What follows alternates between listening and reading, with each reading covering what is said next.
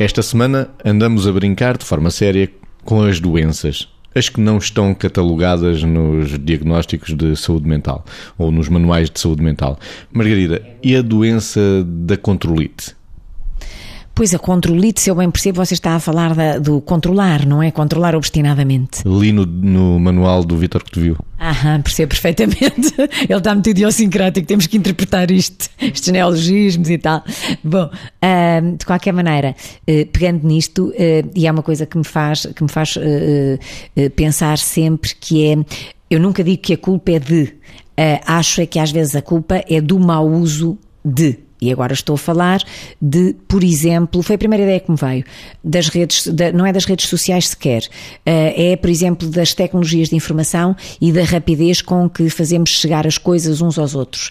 Esta é uma, um, um procedimento, este é um procedimento que pode claramente conduzir à controlite. Ou seja, se eu mando um e-mail a alguém às 3 da manhã, e já se não quiser exagerar, às 11 da noite, e percebo que essa pessoa só me responde 24 horas depois ou 40 horas horas, 8 horas depois, estou a controlar se isto for numa organização e se nessa organização uh, eu tiver alguma, algum poder hierárquico sobre essa pessoa, posso estar, por exemplo, a controlar se essa pessoa está ou não está a dar atenção e no devido tempo intervém aquilo que lhe peço. Portanto, esta coisa da controlite, na minha opinião, é fomentada e facilitada pelo mau uso de algumas tecnologias da informação um, ehm, e, portanto, as tecnologias da informação, é um, pelo que vamos sempre fazendo, não é? São para nos servirem e não para nos usarem. E às vezes a maneira como nós as usamos, fazemos das tecnologias da informação instrumentos para que elas próprias nos usem no mau sentido e, de certa maneira, nos destruam. Deixe-me lá ver no seu manual, Vitor.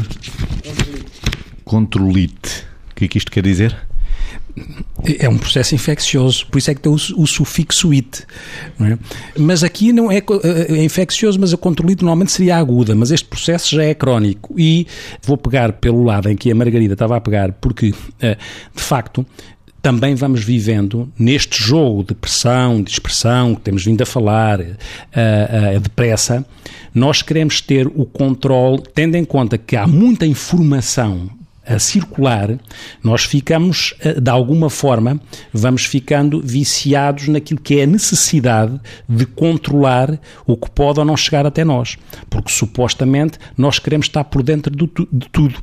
Vai-se dizendo que informação é poder e nós queremos controlar. Só que provavelmente nos esquecemos que a partir do momento em que queremos controlar todos os mails que nos são enviados a, a qualquer hora, no fim de semana, nos feriados, e temos essa incapacidade de parar e dizer quando é que vamos ver, esta necessidade de controlar, porque não vai o diabo de selas, porque nos pode passar alguma coisa ao lado, e nesse sentido, depois nós não temos as ferramentas para lidar com algo que não sabemos, queremos saber tudo. E nesse sentido, não nos podemos esquecer que é quando queremos controlar, automaticamente estamos a correr o risco de ser controlados.